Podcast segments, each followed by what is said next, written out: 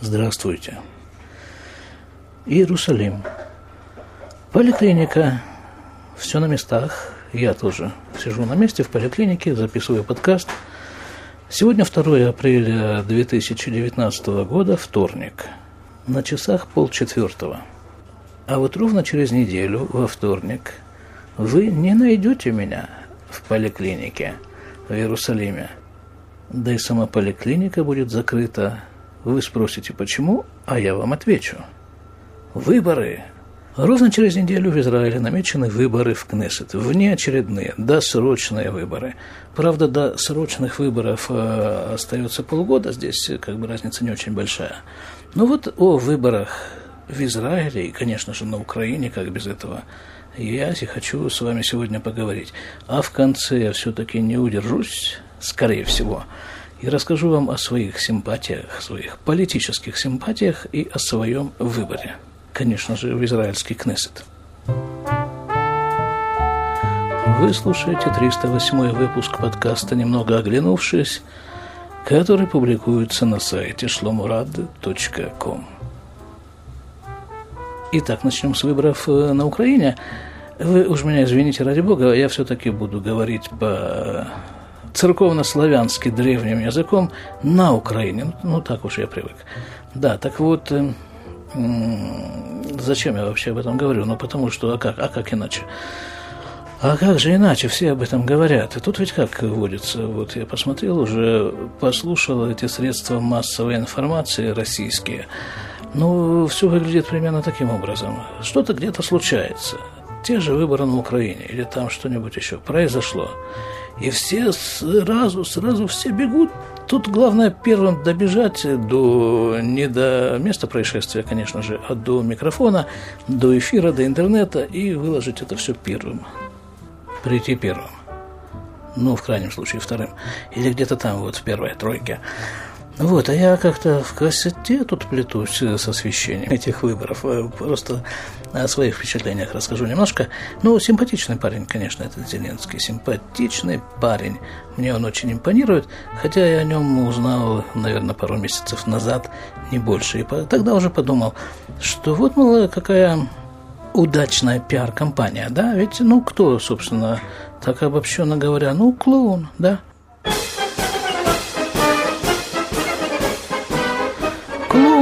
Так вот, э, народ смешит. Итак, ну, кто, собственно говоря, о нем знает, кроме смеющихся? А вот теперь совершенно другое дело, подумал я тогда. Совершенно другое дело. Это что же, вот так вот объявляют под куполом цирка кандидат в президенты и так далее. А оказалось, что нет, и действительно, вот э, не только кандидат, того и глядишь, под куполом цирка вот так и в президенты пройдет. Но, видно, сейчас такой просто период, э, такое время, время клоунов. Э, я ни в коем случае не умоляю его заслуги как клоуна, и как развлекателя, и как такого человека, который вот пробрался президенты мне это все вполне симпатично. И клоунада, кстати, тоже. Но ведь такой народный, в общем-то, артист, да? Этот Зеленский, да? Народный артист, он э, шутит для народа. И юмор у него тоже народный. Ну, чтобы народ понял. Понял и отплатил ему э, разнообразными знаками внимания в денежном эквиваленте, в эквиваленте поданных э, за него голосов. И вот этим вот всем, всем, да. Хорошо, такое вот время клоунов. Дальше. Перейдем постепенно к израильским выборам. Для начала я в самых общих чертах расскажу, в принципе, как это все дело устроено. Значит, в Израиле голосуют за список. То есть, вот э, партия, да, вот, допустим, существует некая партия – эта партия где-то за год, за несколько месяцев до выборов Кнессет проводит свои внутренние праймерис. И на этих праймерис определяется список партии. Первый, первый номер в списке – это, конечно же, лидер партии, который тоже в некоторых случаях избирается. Ну и потом дальше вот э, по списку – Таких списков, насколько я себе представляю, вот э, в, в эту выборочную комиссию на сегодняшний день подано 42. 42 списка будут участвовать в выборах в Кнессет. И дальше проходят, собственно, выборы в Кнессет. Ну и понятно, там в соответствии с процентами как бы этих вот голосов и, и определяются количество мандатов для каждой партии. Членов Кнессета традиционно в Израиле 120. Это давняя традиция, идет еще от Кнессета Гдуля, то есть это что, это Санедрин, да, наверное, так это а, более привычно звучит. Вот в те времена, когда был Санедрин, несколько тысяч лет назад, их было 120 членов, мудрецов в, это, в этом Санедрине, в этом Верховном суде. Так вот и сейчас вот этот высший орган управления Израиля, Кнессет, 120 членов. Ну вот, соответственно, голосуют за список. Голосуют не за человека, а за список. Вот я, скажем, голосую за список, я уже начинаю постепенно открывать свои карты, я голосую за список партии, который называется, которая называется «Зеут». «Зеут» – это в переводе, как бы, видимо, самоидентификация, вот так можно перевести. А лидер этой партии – Моше Фейглин. Личность э, известная по многим, по многим всяким ситуациям, событиям. Когда-то он был членом Кнессета в составе партии Ликуд, потом он как-то не согласился с линией партии и вышел из Кнессета, создал свою партию. А до этого всего он был, он организовал движение, которое называлось Зу Арцейну. Это было когда? 25 лет назад, да, примерно, чуть раньше, может быть, когда были, был заключен договор в Осло. И он посчитал, что это договор совершенно убийственный для Израиля, как, собственно, считали и многие люди. Э, я в те времена еще ничего не считал, вообще был совершенно свежий, зеленый, только что приехавший в Израиль, израильтянин. Так вот, а он со своими сторонниками, он э, такие массовые устраивал всякие акции. Например, они выходили ну, выходили, там их было какое-то количество, несколько сотен человек, и они перекрывали шоссе, какую-нибудь главную магистраль Израиля. Вот они выходили и садились на это шоссе, да. Но останавливались машины, там, он в своей книге пишет об этом очень хорошо, я дам координаты на его книгу на книгу Муша Фейглина, он говорил, что, ну, конечно, я думал, что будут бить. Вот эти водители выйдут из машины, будут пинать и пинками с этой дороги нас э, попытаться как-то это самое а, согнать. И оказалось все наоборот. Это была акция против Осло. Так вот, водители машин, и таких было немало, он говорит, останавливали свои машины – ну, что им оставалось делать? Все равно, все равно дорога перекрыта. Значит, они выходили из машины садились вместе с ними. Потому что Осло, как я уже говорил, и как тогда это было понятно умным людям, а сейчас это понятно, по-моему, уже практически всем, это была, конечно, колоссальнейшая ошибка Израиля. Так вот, все-таки вернемся к э, системе, к избирательной системе Израиля. Выборы голосуют, голосуют за список. Вот, допустим, список э, традиционно э, две самые громоздкие, что ж там такое за шумы это такие поликлинические. Вот э, это самые громоздкие партии Израиля, это Ликуд, как бы считается относительно правой, а вода считается относительно левой. Вот традиционно они, так сказать, меняя друг друга и правят Израилем. Сейчас я расскажу точнее, как это делается. Хорошо, вот выборы прошли, посчитали. Значит, там, допустим, Ликут набрал, там, не знаю, 30, 30 мандатов. Больше всех. Да, для того, чтобы, во-первых, э, видимо, в процессе всего этого подсчета определяется, определяются партии, которые не прошли через э, этот э, фильтр, порог, порог. Партии, которые не набрали 3,25%, они отсеиваются. В прошлых выборах э, в 2015 году э, было подано 26 списков на участие в выборах. В результате всего этого в Кнессет попали 10 партий, 10 списков. В этом году, как я уже говорил, подано 42. 42 списка на участие в выборах. Вот в будущий 21-й Кнессет Израиля – и так сказали, предположили, да, что Ликут, Ликут, он набрал там 30, 30 э, мандатов.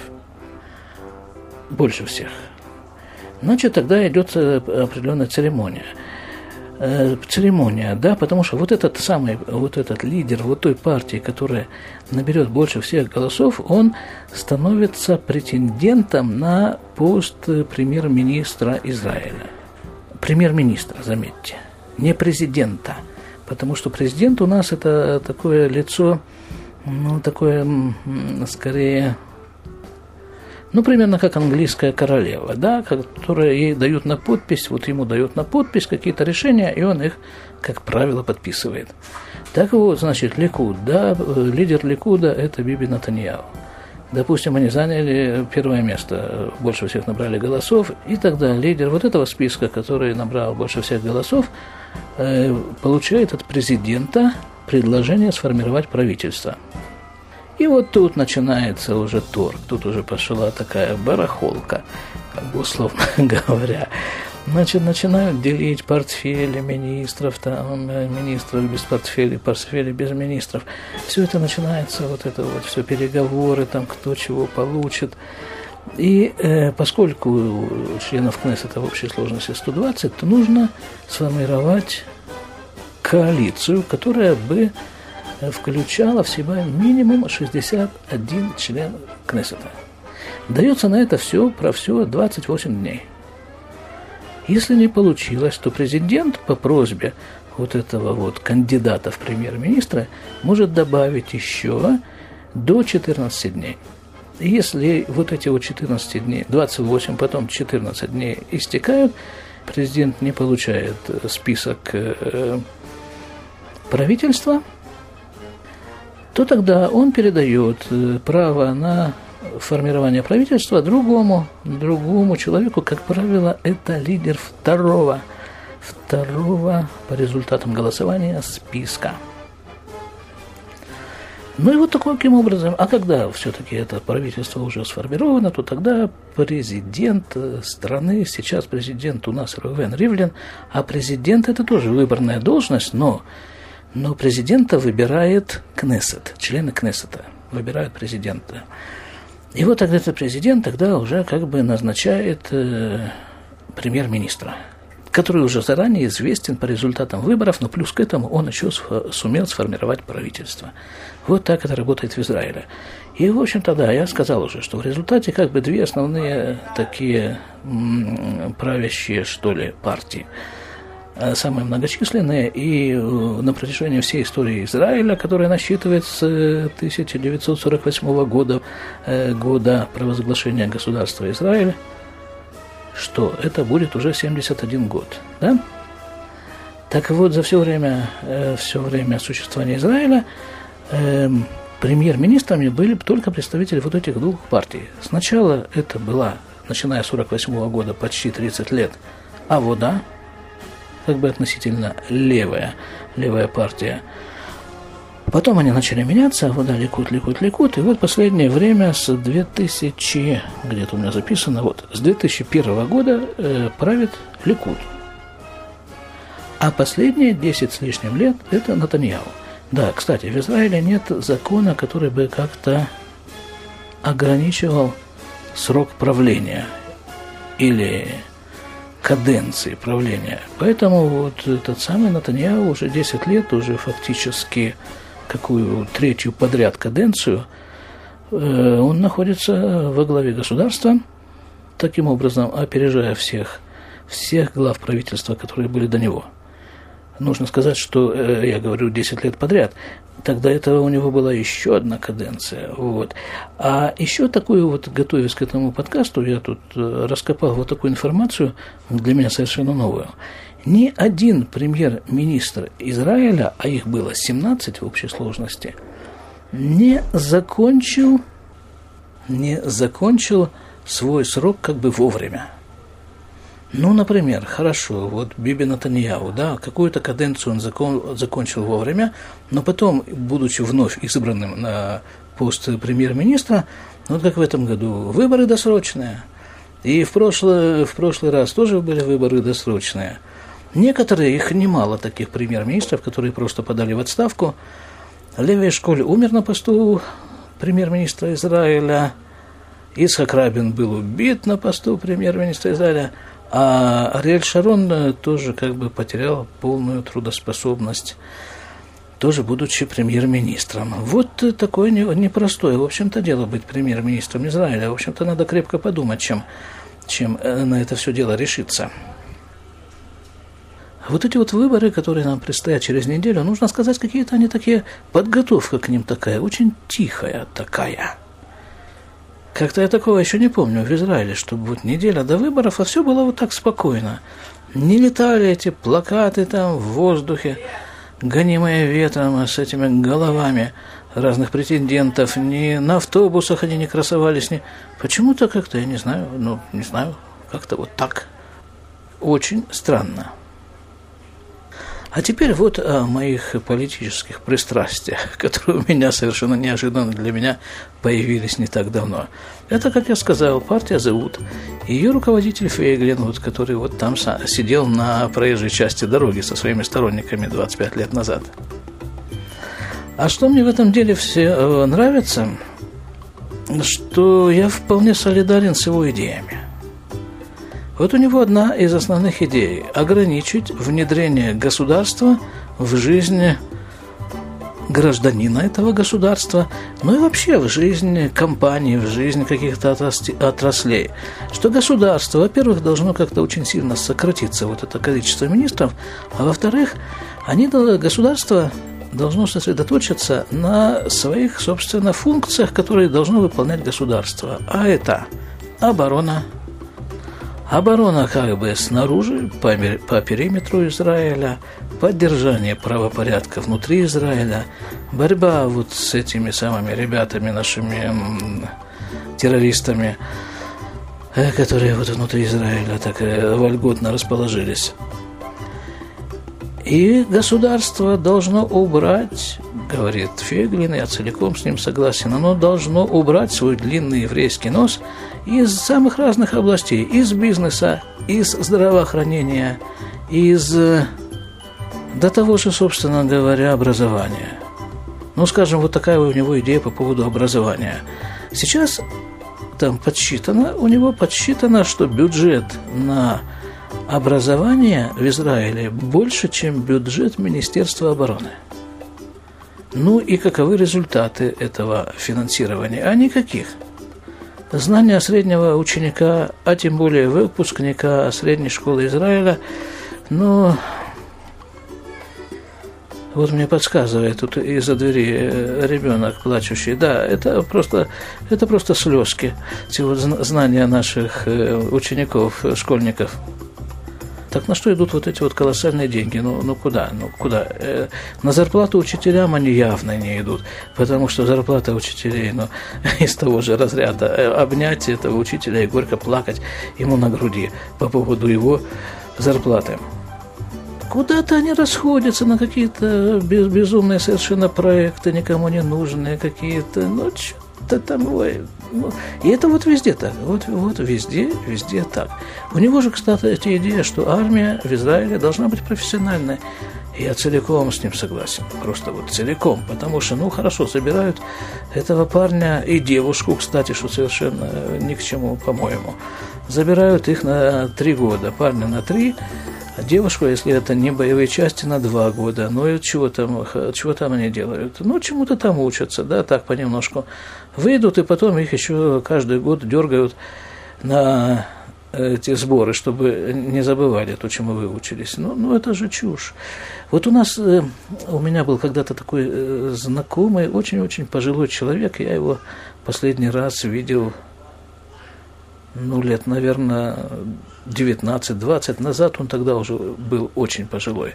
Он участвовал в войне за независимость Израиля, это в 1948 году.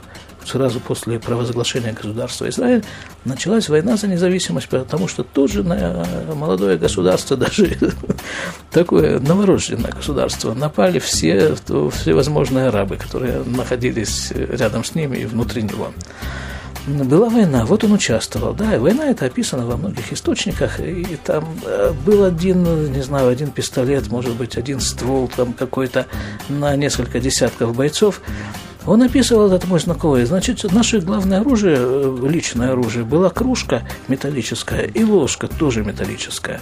И вот мы в лесу, там, слава богу, уже к тому времени успели вырасти хоть каких-то леса в Израиле, заранее насаженные. Так вот, говорит, в лесу мы бегали от дерева к дереву и сдребезжали этими ложками, кружками и кричали громко, чтобы э, как бы казалось, что нас тут очень много. И это действовало, говорит, да, это действовало. И на нас э, вот э, не очень нападали. По крайней мере, не так активно нападали, как могли бы.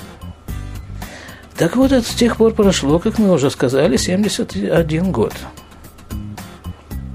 И совершенно не обязательно брать всех граждан государства Израиль в, в армию и снабжать их э, в том или ином варианте кружками и ложками. Просто современное оружие, ну, современная война, ведь это война технологий – а технологиями должны заниматься специалисты, военные специалисты, профессионалы. Так вот, в, области э, этого самого образования, да, вот еще одна область. Я сейчас э, идею в этой области, идею Фельгна расскажу. Значит, он говорит так, вот надо вот это вот, э, вот это вот, вот эту всю сумму, которая выделяется Министерству образования, ну что-то там, конечно, оставить Министерству образования на его нужды, какую-то часть, а всю остальную часть взять и разделить между родителями, вот по принципу неких ваучеров, да. Вот он посчитал, что таким образом каждый родитель, каждая семья на воспитание каждого ребенка будет получать 2000 шекелей в месяц. И вот эти 2000 шекелей в месяц эта семья может э, заплатить тому, кому она считает нужным – вот в ту школу, в то учреждение, в которое она считает необходимым, нужным, а главное целесообразным обучать своего отпрыска, вот туда она эти деньги и отдаст. И школы, конечно же, сразу же, ну это же какая конкуренция. Примерно то же самое произошло в Израиле когда-то несколько лет назад с родами. Вот эти, э, тоже такая система ваучерная – Родительные отделения стали получать деньги в зависимости от того, сколько рожениц там у них было. И сразу же у них появились цветочки у родильных отделений, и сразу же появились э, всякие там эти вот, э, эти, как они, ну вот эти вот коляски, не коляски, а кровати там всякие регулируемые по всем направлениям. И одежды, и, и вот э, и они стали сразу же перестраиваться, точнее больница. Больница бросила деньги на перестройку и современное оснащение родильных отделений. Когда тут забринчали в этих родильных отделениях бабки. Так тоже те же бабки предлагается пустить тоже принцип бабочный. Предлагается внедрить вот в это самое, вот в Министерство образования. А если родители не найдут подходящего учреждения – для их отпрыска учебного учреждения, то тогда несколько таких родительских семей могут скомпоноваться и создать свое, свое учреждение обучающее, так, как они считают необходимым. И тогда он говорит, вполне возможно, что нормальный учитель, хороший учитель, один из лучших, не один тогда уже получится, а много из лучших учителей будут получать нормальные деньги, ну, 20 тысяч шекелей в месяц, 25 и больше – вот из этих самых отпущенных на образование. Ну, у него много-много всяких таких очень здравых, на мой взгляд, идей. А главное, это вот, наверное, в том, что все-таки вот эта система политическая, но она настолько уже как-то за, заскорузла – проржавела, и, и настолько она неподвижна, настолько она громоздка. Э, вот это, что это уже просто надоело. Это просто надоело. Вот там где-то в начале этого выпуска, да, такая была обронена фраза, по-моему, даже два раза. Мол, сейчас время клоунов. Так вот, вот, исходя из этих рассуждений, партия «Зовут» и ее руководитель Моше Феглин вполне имеют шанс, очень хороший шанс э, попасть в Кнессет. И немалым числом. Так же, как это сделал в свое время Трамп, так же, как это сейчас делает Зеленский. И, ну, вот такое время. Период клоунского правления. До свидания.